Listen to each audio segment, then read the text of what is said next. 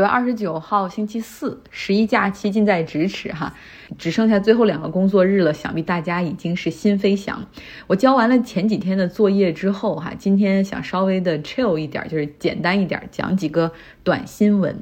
首先来说一下美国媒体今天报道最多的就是飓风伊恩，它从古巴离开，登陆了佛罗里达，已经升级为四级飓风，正在以二百四十公里的时速向前推进，有近两百万的居民家里是断电。此前呢，飓风伊恩它让古巴全岛出现断电，像在哈瓦那至少有五座建筑完全倒塌，六十八座建筑是部分被摧毁。但是呢，在飓风来临之前的那个周末，也就是在上周末的时候，古巴还举行了一次全民公投，就他们新版的家庭法是否应该生效。哈，这个新版的家庭法两年前就开始起草，并且征求意见，其中重大的。变化就包括国家承认同性恋婚姻合法化，同性恋家庭可以合法的收养儿童，然后代孕也可以是合法化的，同时还包括对于女性、老人、孩子提供平等的保护，反对家庭暴力等等。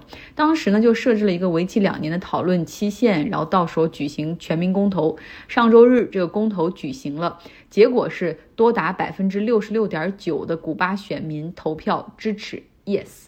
啊，然后大概呢是有四百万人投票支持。那现任总统米格尔·迪亚斯·卡内尔他在庆祝的时候喊出了一句 “Love is not the law”，就是爱就是法律。卡内尔也是卡斯特罗家族之后哈，然后第一位上台的古巴总统。这项比较包容的法律，支持者中也不乏一些来自上层的声音哈，像劳尔·卡斯特罗的女儿就是这个法律的积极的拥护者。那我们再来说第二个新闻，就是大家都很关注北溪天然气管道的泄漏情况，在波罗的海下面发生了三次爆炸，破坏了从俄罗斯到德国的北溪天然气一号和二号管道。大家也看到了视频和图片，就是虽然说这两个管道现在都没有 operating 哈，都没有作业，但是里面确实都充满了天然气。管道破裂之后呢，气流就从这三个破裂的管道的地方溢出来，呃，然后从海底涌上海面，然后你可以看到在海面翻腾的那个照片。这个主要是在丹麦附近，其中呢大量的这个水泡聚集在海面上，直径差不多有一公里那么大，所以你可以想象这个泄漏的量。整个维修的时间可能是三到六个月，那因为坏损的部分还要进行更换零部件等等。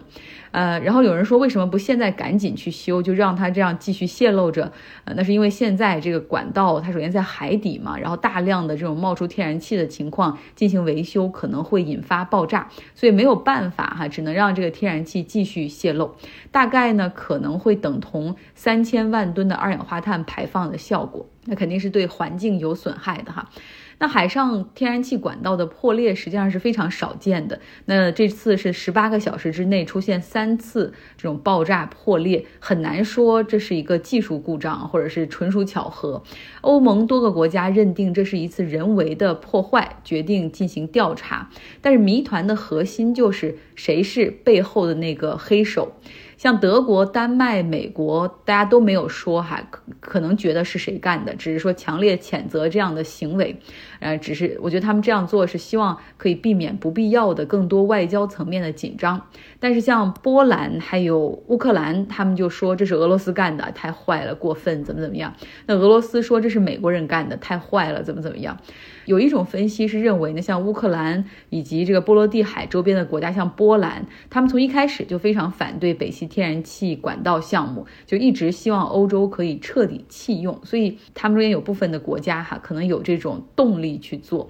那还有一种分析说，这就是俄罗斯干的，因为表面上看起来这不符合他们的利益，这北溪天然气管道，呃，也算是这俄罗斯天然气集团的这一半的资产，怎么可能搬起石头砸自己的脚呢？啊，如果北溪天然气管道彻底被弃用了，俄罗斯又怎么能控制欧洲的能源呢？这看起来对他们没有任何的好处哈啊！但是实际上，北溪天然气一号和二号管道这两条管道听起来只有两条，但实际上每个管道都各有两条，总共是有四条管道。那现在呢，北溪天然气二号管道中还有一条是完好无损的状态，很可能会在今年冬天发挥出重要的作用。那第二个原因来支持，可能是俄罗斯干的，就是因为破坏活动其实展示了这个在俄罗斯面前欧洲基础设施的一个脆弱性。比如说波罗的海，除了有这个。天然气管道之外，还有其他的管道，还有海底电力和通信电缆。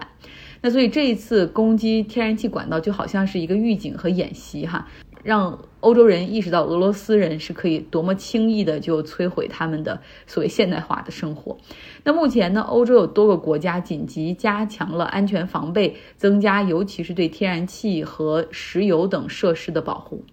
既然说到俄罗斯，我们就来说说他们占领了乌克兰的四个地区。在上周末，不是举行了那个 so-called referendum，就是呃他们称之为公投的东西。结果出来了，毫无意外，压倒性的决定加入俄罗斯。这四个地方全部都是哈。那之前也讲过他们这个公投的过程，就不是 fair and free，而是挨家挨户拿着枪，然后问，然后就是询问你你要选哪个是还是不是，就这种情况。这个过程和结果哈都是不被认可的。那么接下来呢，就是为了保证这个吞并的合法性，他们还会搞一系列形式感的东西，比如说现在公投结果出来了，然后接下来俄罗斯的议会会动议，就是看啊议会是否要批准。接纳这四个地区加入啊，加盟成为俄罗斯的这种共和国。那么这就为什么要搞这一套？就说到俄罗斯的宪法了。根据俄罗斯一九九三年生效的宪法，他们是不能够吞并邻国地区，除非邻国地区同意。那将这四个地方并入俄罗斯之后呢？乌克兰一旦要打这几个地方的话，就会被俄罗斯视为是攻打他们的领土。所以沿着这条路走的话，黑白很快就可以颠倒了。俄罗斯到时候可以以啊乌克兰入侵俄罗斯领土而使用核武器。欧盟和美国就积极反对这次的 sham referendum，就这次虚假的公投，然后也宣布将对俄罗斯进行新一轮的制裁，包括石油价格设置上限、贸易限制，以及几名负责这个虚假公投的这种官员都会列入黑名单。那我们回到最后，回到俄罗斯国内。因为呢，在和乌克兰作战，地面战争损失很严重，普京也签发了部分动员令。本周本周早些时候我们也讲过，三十万的征兵令也已经下发了。那这三十万人到底如何征召？哈，我就一直很好奇。美国那个时候打越战，一开始的征兵制就是先是十八到二十五岁的年轻人都到各地的这个征兵委员会去报道，然后要体检啊，看身体、看精神状况，然后看家里的这个状况啊，是不是有孩孩子、有老小等等。这个时候其实是很容易走后门的一个过程，就是写个条子可能就可以免除兵役哈，就说他比如身体不符合等等。嗯，那到后来这个战争接下来打下去的话，谁都不愿意去那个战场上去做炮灰哈，越来越难争了。而且也很多人指责这个制度一点都不公平，所以到后面的征兵用的是抽签儿，也就是说把一年三百六十六天，就包括二月二十九号那一天都算上哈，做成呃三百六十六个那种像抽奖球一样的东西，然后到时候就像大乐透一样啊去摇奖啊，然后最后抽到哪一天，比如说呃给给每一个球都定一个日期哈，然后抽到哪一天，比如说三月十四号，那那一天生日的人就要被征召。俄罗斯怎么做呢？他们的最早的征兵制是由俄国的彼得大帝设置的，就要求俄罗斯各地哈，然后去按照。指标去填人头，下到村镇级哈，然后他们去决定哪些不幸的男孩或者男人将为这个社区去履行义务。从那个时候开始，大家都都知道，就是征兵就意味着死亡，征兵就是不幸。然后因为要离开家庭，然后要和家人和朋友断了联系，然后那个被征走的人也知道自己很可能就永远不会回到他们的身边等等。那现在呢？这个俄罗斯的征兵也是如此哈，各个地区有配额，然后逐级的下放，需要去填人头。有看到一个报道，就是说在西伯利亚东部的一个叫布利亚特的小村庄，那个小村庄只有四百五十人的一个社区，但是也有二十多个士兵的这种配额。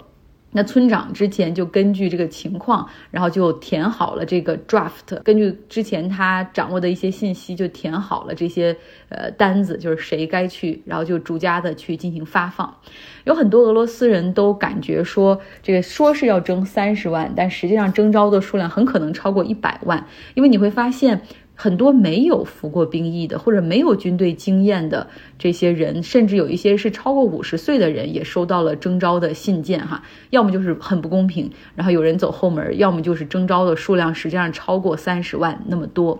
那现在从俄罗斯周边国家的反馈来说，至少有二十万的成年男性俄罗斯人是逃离了他们的国家。像周二的时候，哈萨克斯坦表示说，已经有九点八万人啊进入到了哈萨克斯坦。那格鲁吉亚说，他们最近是每天差不多有六千到一万人，然后入境哈，从俄罗斯入境。啊，有的是，所以边境是排起了长队，有人是开车来，有人是乘大巴车来，有人是打出租车来，还有人甚至是骑自行车来。